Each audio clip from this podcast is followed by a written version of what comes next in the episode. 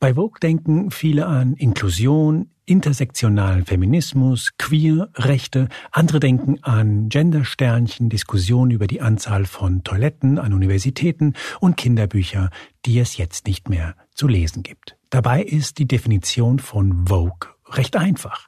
Es ist ein Ausdruck für eine Art erhöhte Achtsamkeit gegen jegliche Art von Benachteiligung und Diskriminierung, gerade wenn es um Geschlecht oder sexuelle Orientierung geht. Die Frau, mit der ich heute spreche, sagt, dass Vogue zwar nicht leicht zu definieren sei, aber im Grunde verhalte es sich wie mit einem Porno.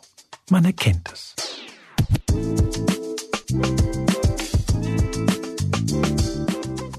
Hier ist Moreno Plus Eins, der Interview-Podcast des Spiegel. Mein Name ist Juan Moreno und heute spreche ich mit der sehr bekannten Moralphilosophin Susan Neimann.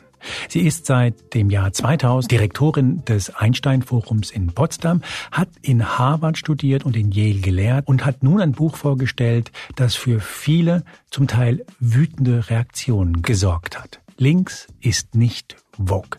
Und darin vertritt sie die These, dass vieles, was heute unter dem Deckmantel von Wokeness läuft, vieles, was Vordenker wie Ibram Kendi und Robin DiAngelo als intellektuelle Basis für Wokeness darlegen, im Grunde nicht links ist, sondern konservativ, in Teilen sogar reaktionär. Kein Wunder, dass sie mit so einer These sich nicht nur Freunde macht. Meine erste Frage allerdings war persönlich. Ich wollte wissen, wo sie aufgewachsen ist. Das ist eine gute Frage, weil äh, viele in Deutschland gehen davon aus, äh, ich sei eine typische New Yorker Jüdin. Das bin ich nicht. Ich bin im Atlanta, Georgia, im Süden geboren und aufgewachsen, mitten in der Bürgerrechtsbewegung. Es war überhaupt nicht einfach, dort jüdisch zu sein. Unsere Synagoge war gebombt, als ich klein war, weil der Rabbiner eng mit äh, Martin Luther King gearbeitet hatte. Und meine Mutter war auch sehr engagiert in der Bürgerrechtsbewegung, weshalb wir auch Drohungen von der Ku Klux Klan bekommen haben. Der Ku Klux Klan hat tatsächlich hat angerufen, bedroht. um zu sagen, wir wissen, wo ihre Kinder zur Schule gehen. Ja, also vielleicht sollst du aufhören. Hm. Ja. Deine Mama hat gekämpft, glaube ich, auch gegen die Segregation in Schulen Richtig. in Georgia. Diese Erfahrung, dass man äh, nicht im gleichen See schwimmen konnte mit schwarzen Kindern, das war mir sehr präsent mit fünf Jahren. Dann hatte ich ein etwas abenteuerliches äh, Jugend.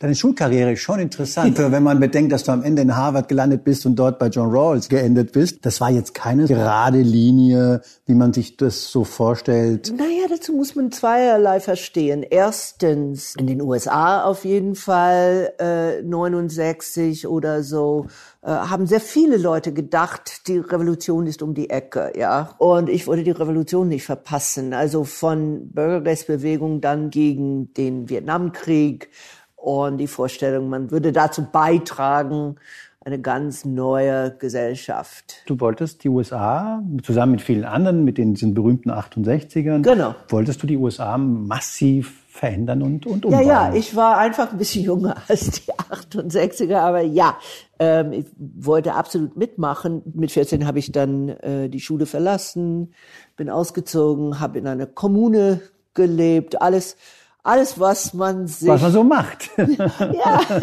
mit 14. Ja. Meist hat man das eben mit 19 oder 20 gemacht. Ich war einfach ein bisschen früh.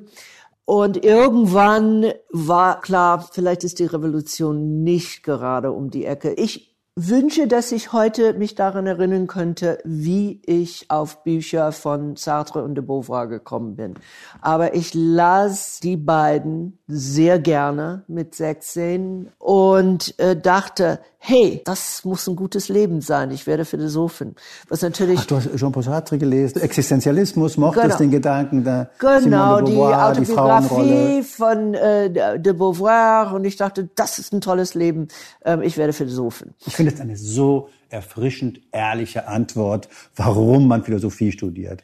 Äh, ich meine, auch diese Idee von äh, engagierter Philosophie ist also nicht im Elfenbeinturm, sondern äh, man liest, man schreibt, äh, man ist politisch engagiert, reist um die Welt. Ich dachte, ähm, ja, das ist was für mich. Äh, und der Witz ist natürlich, das ist alles anders als ein typisches Philosophenleben. Aber wie konnte ich das wissen? Dann habe ich gehört, dass es ein, an einer Universität New York, City College, äh, City University of New York, könnte man, wenn man nach New York zieht, könnte man so eine lange Prüfung machen, so eine Abiturersatz. Und dann könnte man dort studieren. Also bin ich nach New York gezogen, ähm, habe dort gelebt, gearbeitet in einem ähm, Buchhandlung und von dort aus habe ich mich an Harvard beworben und bin ich da reingekommen. Man kommt ja nicht einfach rein in Harvard, weil man wahnsinnig sympathisch fragt. Das hat schon. Nein, ja, ich habe Entweder ist man sehr, sehr reich oder sehr, sehr smart. Und der erste Teil stimmt wohl nicht, sonst hättest du nicht kellnern Nein, ich hatte kein Geld. Ja. ich hatte wirklich kein Geld. Ich habe mit einem vollen Stipendium an Harvard studiert. Und da habe ich dann ähm, studiert und auch promoviert, hauptsächlich bei John Rawls. Der hat so eine Position äh, in den USA wie Habermas in, äh, in Deutschland. Lass uns kurz die akademische Karriere fertig machen. Du promovierst in Harvard und über Umwege bist du irgendwann Professorin in Yale und später gehst du nach, nach Israel und bist jetzt, korrigier mich, seit über 20 Jahren 23 Jahre. Seit dem Jahr 2000 in Deutschland. Mit einer Unterbrechung. Ja? 1982 bin ich mit einem Fulbright-Stipendium nach West-Berlin gekommen, voraussichtlich für ein Jahr. Und das hat mein Leben wirklich geändert. Ich blieb dann für fast sieben Jahren, ging genau zu falschen Zeitpunkt, Ende 88. Berlin hat mich gefesselt, dieses äh, politisch-intellektuelles Leben, auch vor allem diese beginnende Vergangenheitsaufarbeitung, die Idee, dass man sich mit vergangene Verbrechen auseinandersetzt, hat mich wahnsinnig imponiert und fasziniert und diese sechs, sieben Jahre in Berlin waren sehr, sehr prägend, obwohl ich dann zum Schluss äh, zurück in den USA gegangen bin, um diese Professur an Yale an, also anzufangen. Das hatte auch damit zu tun, dass mein erstes Kind in Berlin geboren ist und das war zu einer Zeit, 1985, ähm, wo es enorm schwierig war, auch Ausländerin zu sein, geschweige dann jüdische Ausländerin. Das hat sich aber geändert. Die rot-grüne Regierung hat mich überzeugt aus der Ferne, dass wirklich etwas in Deutschland geändert hatte. Und als das Anstandforum eine neue Direktorin oder Direktor gesucht hatte, ähm, würde ich gebeten, mich dafür zu bewerben. Und das habe ich dann gemacht im äh, Jahr 2000. Wir sind hier jetzt zusammengekommen, weil wir über dein neues Buch äh, reden, das durchaus äh, Debatten ausgelöst hat. Links ist nicht Vogue. Alle, die dein Buch kritisieren, kritisieren einen Punkt, nämlich, dass du Vogue nicht klar definierst, nicht klar umreißt. Also erstens, solche Kritiken ist es entgangen, dass der Sinn des Buches war, Links zu definieren und nicht woke. Die erste Premiere des Buches war in, in den USA, in Princeton, und ich fing an mit den Worten dieses Buches aus Gesprächen entstanden, die Sie alle privat geführt haben. Und das ist der Witz an dieser dieser Vorwurf, ähm, sie, das ist Schattenboxen mit etwas, was nicht existiert. Natürlich existiert es. Man, äh, und ich könnte ein Buch äh, mit Beispielen davon füllen, aber das war nicht mein Interesse. Mein Interesse war zu verstehen, warum diese, was für Gedanken, was für Ideen ähm, hinter dieser Woken-Bewegung stehen. Das habe ich glaube ich, ziemlich klar und deutlich gemacht. Die Frage war, dass sehr viele Leute gesagt haben, ich glaube, ich bin nicht mehr links. Wenn das links ist, äh, habe ich keine politische Heimat mehr. Und irgendwann sagte ich, äh, meine Freundin Eva Ilus ausgerechnet, äh, wir saßen in einem Café und sie sagte, sag, nee, du warst immer links und bist es doch, die sind nicht links. Beschreib mir dieses Gefühl, dass, dass Eva Ilus, fantastische Autorin, und andere Freunde von dir haben. Also was ist das für ein Gefühl, dass Menschen, viele auch nicht mehr Anfang 20, sondern vielleicht ein bisschen älter, vielleicht schon viele Jahre links, Jahrzehnte links haben, dass sie merken, ich fremble mit dieser Bewegung, dieser ja eigentlich mir in der Tendenz sympathischen Bewegung, dass wir eine Achtsamkeit haben, eine Sensibilität haben für Ungerechtigkeiten in Bezug auf Rassismus, auf Gleichheit, auf Teilhabe und so weiter. Und trotzdem ist da ein Unwohlsein. Kannst genau. du mir das beschreiben? Ja, ich kann es beschreiben. Woke wird getrieben von traditionelle linke Emotionen. Man möchte auf die Seite der Unterdrückten stehen. Man möchte Menschen unterstützen, die marginalisiert wurden. Man möchte die Verbrechen der Vergangenheit, wenn nicht wieder gut machen, dann wenigstens ähm, gedenken. Im Grunde etwas, was dir ja sehr nah sein müsste. Total, total. Und auch meine Freundin sind auch solche Menschen. Aber was inkohärent ist, ist, dass diese Gefühle unterminiert werden von einer Reihe sehr reaktionärer Theorien.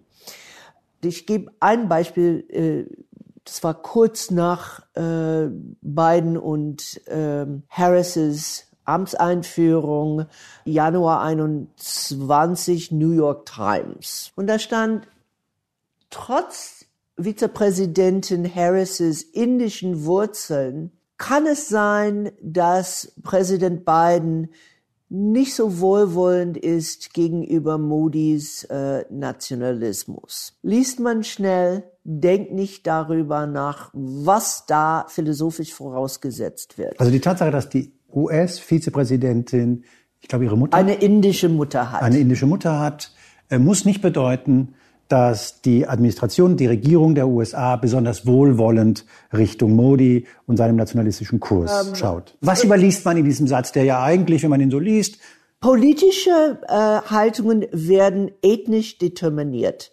Und die Tatsache, dass Harris halb Inderin ist, bestimmt sie. Wir sagen, dadurch, dass sie eine Nähe zu Indien qua Geburt. Kultur, Geburt hat, bedeutet das, dass sie einen anderen Blick haben muss, einen wohlwollenderen Blick auf komplett Indien. Warum ist das für dich so eine Unwucht, die dir die dir ins Auge gefallen ist? Erstens, ich bin eigentlich gegen jede Form von Determinismus. Zweitens aber weiß ich, ähm, wie in meinem Fall, gibt Leute, die meinen, weil ich Jüden bin, müsste ich hinter ähm, den Protofaschismus von äh, Benjamin Netanyahu stehen. Sorry, das ist das, was man heutzutage Identitätspolitik nennt. Ich nenne es nicht Identitätspolitik, sondern Stammesdenken. Und der Grund ist, wenn man von Identitätspolitik redet, akzeptiert man schon die Idee, dass unsere Identitäten hauptsächlich von zwei Faktoren bestimmt sind. Erstens ethnische Herkunft und zweitens ähm, Geschlecht. Geschlecht. Ja, und das sind die, die Dinge, die wir nicht aussuchen. Wir sind damit geboren. Du bist Jüdin, du bist Frau, du bist Mutter, du bist eine ganze Philosophin. Menge Philosophin. Ähm, bist du weiß? Das ist eine interessante Frage. Eine, Früher definitiv nicht. Früher definitiv nicht. Und sicherlich im Süden der USA ähm, waren wir ein klein bisschen besser gesetzt als Afroamerikaner, aber Juden wurden auch gelyncht äh, im 20. Jahrhundert. Also äh, man passt auf, wir dürfen in bestimmten Clubs nicht rein, etc., etc. Also früher nicht, jetzt doch, und ich würde sagen, es ist kompliziert. Ja? Ich finde dieses Fluide total interessant, weil wenn Identität determiniert, also schon beim Thema Rasse, ist es schon schwierig, je nachdem, wie man historisch draufschaut. Ich bin so froh, dass du das Wort Rasse auf Deutsch aussprichst. Ich war gerade, ich komme gerade äh, aus einer Leserreise in England und irgendwann merkte ich, ich darf Race sagen, ich darf Rasse sagen. Äh, die Deutsche sind auf die komische Idee gekommen, dass wenn man das Wort nicht benutzt, man wird mit dem Rassismus fertig. Absolut, es war fluide. Also Iren, lange, lange Iren, Zeit. Keine, keine Weißen. Waren Italiener. Genau. Sicher nicht. Der Punkt ist, von Identitätspolitik zu reden, als ob das einzige wesentlich an uns unsere Rasse oder ethnische Herkunft sei äh, und unsere Geschlecht, kommt mir ziemlich armselig vor. Und deshalb rede ich von äh, Stammesdenken oder äh, Tribalismus. Du wehrst dich gegen den Gedanken, dass nicht entscheidend ist, was ich denke, wovon ich überzeugt bin, sondern dass es offenbar extrem wichtig ist, wo hinein ich geboren wurde. Mhm. In deinem Buch greifst du verschiedene Punkte auf und ein Punkt ist dein Bekenntnis zum Universalismus, genau. zur Aufklärung, genau. zu dem eben nicht, was du Stammesdenken genannt hast. Ja, vielleicht frage ich mit einem Beispiel an, äh, was in Deutschland äh, noch in den Köpfen sein sollte. Amanda Gorman, junge, schwarze Dichterin, die ein, äh, ein tolle Performance gemacht hatte äh, bei der Amtseinführung von Joe Biden und äh, natürlich würden die Rechte äh, schnell verkauft in verschiedenen Ländern. Alle wollten dieses Gedicht veröffentlichen. Sie hat selber ein weiße Schrift, holländische Schriftsteller ausgesucht, weil sie äh, dessen Lyrik mochte. Einzige sinnvolle Grund, jemanden auszusuchen als Übersetzer. Hey, ich mag deine Sachen, äh, würdest du meins äh, übersetzen, ja? Auf einmal äh, ist eine schwarze holländische Fashion-Bloggerin äh, auf Twitter gekommen und habe gesagt, nur eine schwarze Frau kann die Lyrik diese schwarze Frau übersetzen. Das ist natürlich ziemlich absurd, äh, wenn man über die Geschichte der Literatur nachdenkt. Ähm, und auf einmal wurden dann in verschiedenen Ländern, auch wo die Übersetzungen schon fertig sind, hat man dann nur schwarze Frauen. In Deutschland war es wie, die deutsche Lösung in Deutschland. Die, ja, die deutsche Lösung war drei Frauen, ein weiße, ein braune und ein schwarze. Ähm, also gleich eine ganze Kommission von Übersetzerinnen. Okay, die Idee dass Kultur einen bestimmten Stamm gehört und nur verstanden werden kann von einem bestimmten Stand, unterminiert die ganze Idee von Kultur. Eine der wichtigsten Funktionen der Kultur ist nicht einfach Selbstausdruck, sondern etwas zu kommunizieren und der beste Art und Weise, äh, einer Menschen aus einer anderen Kultur äh, zu verstehen, ist, sich mit deren kulturelle Produkte auseinanderzusetzen. Ähm, damit erstens lernt man, äh, was für Annahmen man selber hat, ähm, die nicht klar sind, wenn man nur in einem Kultur bleibt. Aber man lernt auch etwas von anderen Menschen und dann schließlich auch durch diese Partikularität, durch diese Unterschiede kommt man dann auch zu einem politischen Universalismus.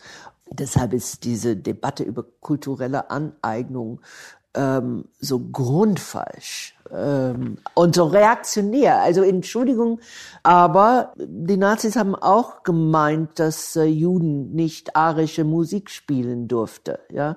Du machst einen weiteren sehr interessanten Punkt in deinem Buch. Da geht es um die klare Trennung, die du gerne sehen möchtest zwischen Gerechtigkeit und Macht. Und du sagst, da löst sich ein bisschen was auf. Was, was meinst du damit? Also, überlegen wir, was eine konservative Begriff von Stammesdenken war. Nehmen wir den alten Gegenaufklärer Joseph de Maistre, der schrieb, in meinem Leben habe ich Französen gesehen und Italiener und Russen und ich weiß dank Montesquieu, dass man auch Perser sein könnte, aber der Mensch habe ich nie gesehen. Interessanterweise sagte Foucault, äh, der Mensch ist eine Erfindung des 18. Jahrhunderts und wird irgendwann mal verschwinden. Dieses Universelle, das alle haben, alle genau. Menschen verbindet, ganz gleich, woher sie stammen, woher sie kommen. Dieser Gedanke war relativ neu. War Darum sagt äh, Foucault, es ist eine Erfindung hat er recht. Und es war eine super Erfindung. Aber es war eine tolle Erfindung. Er sagt, es ist eine furchtbare Erfindung, genau. die verschwinden wird. Und du sagst, nee. Ich sage, das ist Basis. Jede Idee von Menschenrechte ist, dass es etwas Gemeinsames gibt zwischen Menschen aller verschiedene Länder, Kulturen etc. etc. Diese Idee, dass es einen Mensch gibt mit Grundrechte, ähm, ist einfach bei ihm nicht vorhanden. Zweite Idee, was bei ihm und auch bei anderen nicht vorhanden ist, ist eine Idee von Gerechtigkeit, die prinzipiell zu unterscheiden ist von Macht. Überlegen wir, wie es war vom 18. Jahrhundert. Bauer, der ein Reh gestohlen hat, könnte sofort hingerichtet werden. Der Fürst konnte einfach jemanden, der in seinen Wäldern was erlegt hat, einfach umbringen. Genau. Das war die Macht. Genau. Und umgekehrt, wenn der Fürst die Tochter des Bauern für eine Nacht nehmen wollte, könnte er das auch genauso gut machen und man hat nicht von Gerechtigkeit geredet. Die Idee von Gerechtigkeit ist, dass Macht nicht alles ist. Im Westen ist es im 18. Jahrhundert erst richtig formuliert worden glaube, die Kritik von vielen Woken ist, dass man von Gerechtigkeit oder Moral redet, um Machtansprüche zu verschleiern. Ich gebe ein gutes Beispiel. Äh, George W. Bush. Und, äh, ja, ich war gerade genau. ja, George W. Bush wollte ja im Irak die Demokratie, die Menschenrechte, die Menschenwürde verteidigen. Hat er gesagt. Und es war ihm scheißegal. Und, und das ist ja das Argument, das oft benutzt wird, um genau diesen Anspruch, dass wir die Gerechtigkeit in die Welt bringen wollen, wir jetzt mal als, als Westen, um das zu kritisieren. Und zwar mit guten Argumenten, wie ich finde, weil es ist keine ehrliche Debatte gewesen, die dort da postuliert wurde. Natürlich. Und es passiert immer wieder. Ich meine, man kann ja auch an Putins Behauptung, äh, Ukraine zu entnazifizieren, denken. Also die meisten Kriegsheeren kommen mit irgendwelche Scheinansprüche, dass sie die Welt verbessern wollen und nicht nur äh, ihr Macht ver, äh, erweitern. Ja, okay. Aber die Tatsache, dass Gerechtigkeitsansprüche instrumentalisiert werden, heißt nicht, dass es gar keine Gerechtigkeitsansprüche gibt. Wer uns jetzt hört, fragt sich, das kann ich verstehen. Ich kann verstehen, dass man sagt, der Glaube, dass es Rechte gibt, dass es das für Menschen, die universell sind, dass es etwas gibt, was wichtiger ist als Macht, nämlich Gerechtigkeit, die im Zweifel die Macht des Fürsten bricht. Das sind doch Dinge, die unterschreibe ich. Dieses Thema Macht und Gerechtigkeit. Wo würdest du sagen, ist ein Beispiel in der Wokendebatte, wo sie das durcheinander bringen, wo du merkst, da also ich habe eben Max Kendi genannt, weil er wirklich sagt, Rassismus gegen Schwarzen kann nur bekämpft werden durch Rassismus gegenüber Weißen. Oton Ibram X. Kendi. Rassismus ist die Diskriminierung von jemandem aufgrund ihrer Herkunft. Und das ist ungerecht, ja. Es geht nicht, dass man sagen kann, ja, weil es Rassismus gegenüber dieser Gruppe gab, ähm, dürfen sie rassistisch gegenüber anderen sein. Das heißt nicht, dass man nicht absolut aufpassen soll. Habe ich irgendwelche Menschen übersehen, weil sie schwarz oder braun waren oder weil sie Frauen waren, bin ich in diesem Muster fixiert, dass, weil es in der Vergangenheit weiße Männer an der Macht waren, dass ich einfach nicht links oder rechts gucke und versuchen, geeignete Kandidaten, ähm, die diverser sind, okay, zu finden und Kandidaten für was es auch ist. Dagegen bist du explizit nicht.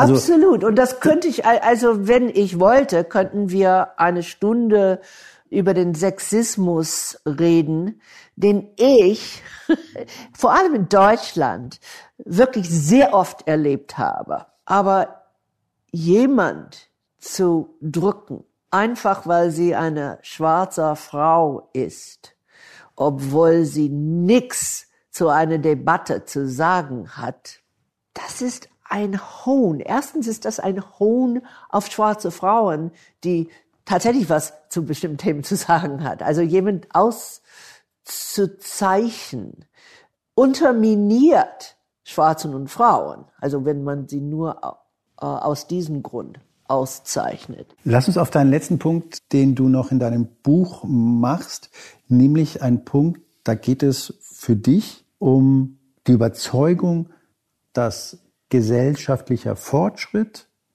möglich ist. Du hast den schönen, die schöne Formulierung äh, gewählt, die Pflicht zur Hoffnung. Das gefällt mir sehr gut, weil du dieser etwas amorphen, wie wir festgestellt haben, nicht klar definierbaren Bewegung dieser Chiffre der Wokeness im Grunde vorwirfst, dass sie nicht anerkennt, dass Fortschritt nicht nur denkbar ist, sondern tatsächlich auch stattgefunden hat. Die sind alle sehr von dieser Foucauldianische Gedanke geprägt, dass das, was aussieht wie Fortschritt, in der Tat eine subtilere Form von Herrschaft ist. Und natürlich wollen die Woken Fortschritt äh, in verschiedene Richtungen.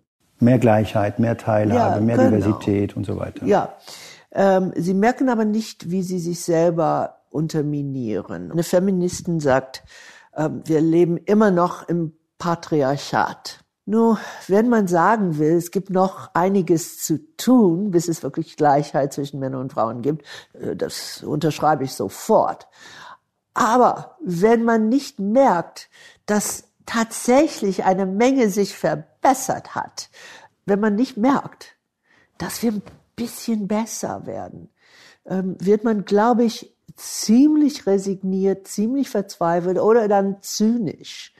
Und äh, Hoffnung geht darum, die Tatsachen zu ändern.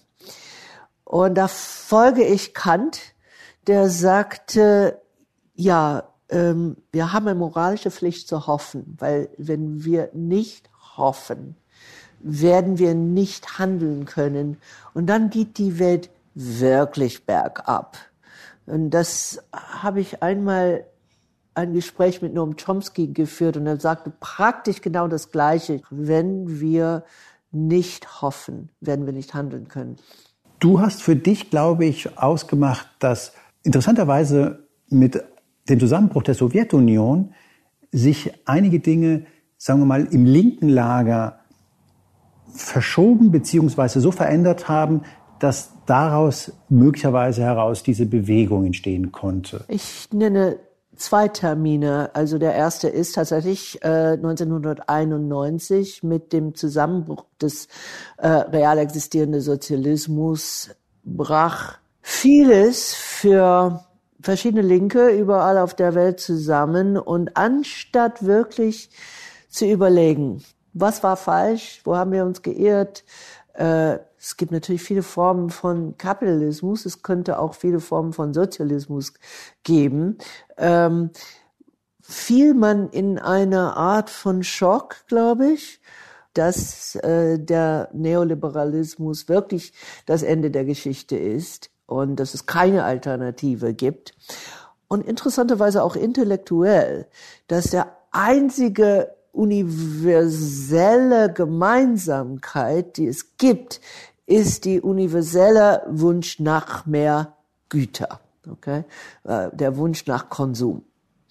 Und Menschen, die dann doch irgendwelche linke Gefühle noch hatte, dachte, okay, es gibt kein großes universelle Projekt mehr, an die wir auch halbwegs glauben können. Weil wir haben es versucht, es hat nicht funktioniert. Genau. Mhm. Ähm, und äh, vielleicht engagiere ich mich gegen Rassismus oder gegen Sexismus oder gegen Homophobie, aber eine große universalistische Bewegung wird es nicht mehr geben.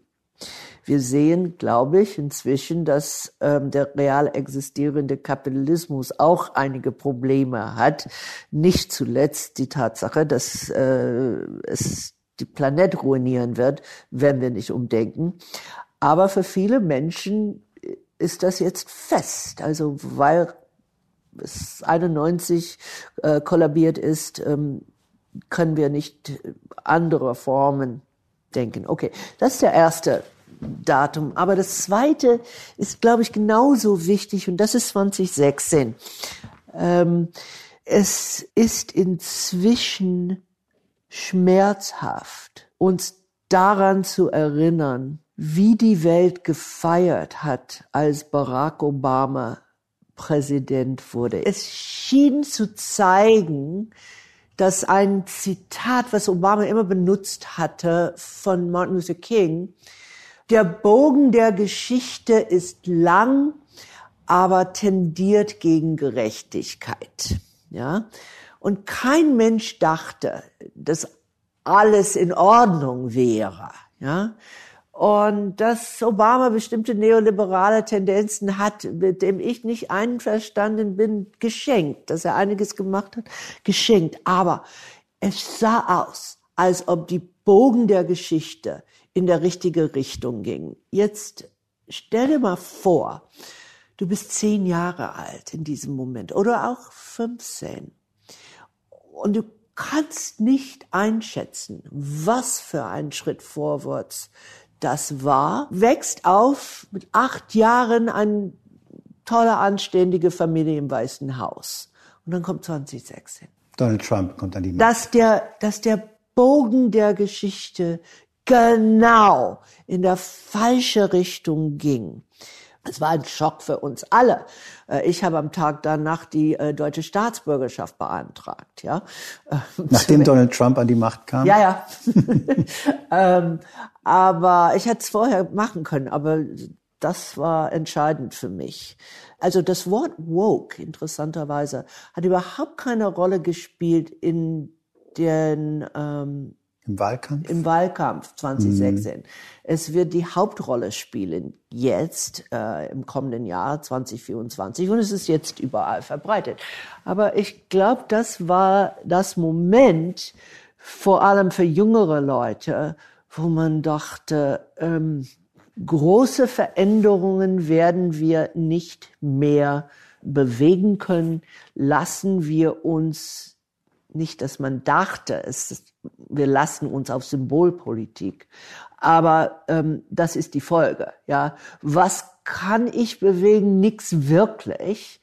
Aber ich kümmere mich um ähm, Toiletten oder Pronomen oder ähm, Gendersternchen. Ja, ja.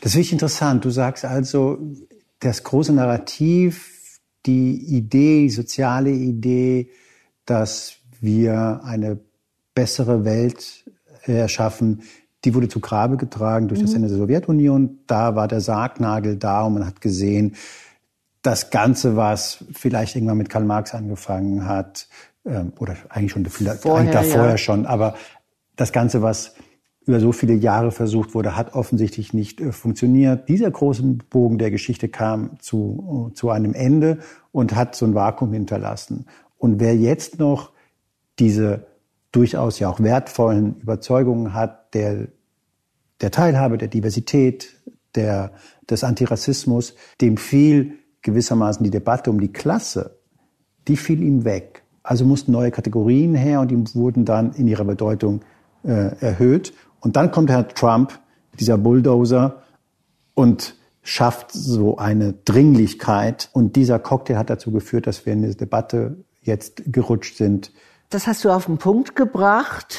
Vor zwei Wochen hörte ich äh, von einer deutschen Verlegerin. Sie wollte ein Buch lancieren mit einem Werbesatz, dieses Buch wird Ihnen die Augen offen. Und sie bekam einen Shitstorm, weil gemeint wurde, ähm, vielleicht werden Blinde damit beleidigt. Das war die Moralphilosophin Susan Neimann. Von ihr ist gerade das Buch Links ist nicht Vogue erschienen. Und mir gefällt besonders an dem Buch, dass gerade im letzten Teil sie darauf hinweist, dass die Unterschiede zwischen den traditionellen Linken und dem, was man vielleicht identitäre oder woke Linke nennt, dass diese Unterschiede in Wahrheit nicht sehr groß sind. Denn da draußen sei eine reale Gefahr Zum Beispiel die Gefahr, dass Donald Trump wiedergewählt wird, die Gefahr, dass Viktor Orban die EU zerstört, die Gefahr, dass Pöcke sich mit 20 Prozent der Stimmen in Deutschland nicht begnügt. Und ich finde, dass zu den großen Fragen, die man meines Erachtens beantworten muss im Laufe des Lebens, die Frage gehört, für was es sich zu kämpfen lohnt und für was vielleicht nicht. Mir bleibt nur noch Danke zu sagen, und zwar bei Julia Parker, Janis Schakarian und Philipp Fackler und bei Ihnen beziehungsweise bei euch fürs Zuhören. Moreno Plus Eins erscheint wieder am kommenden Mittwoch und zwar bei spiegel.de und überall da, wo es Podcasts gibt.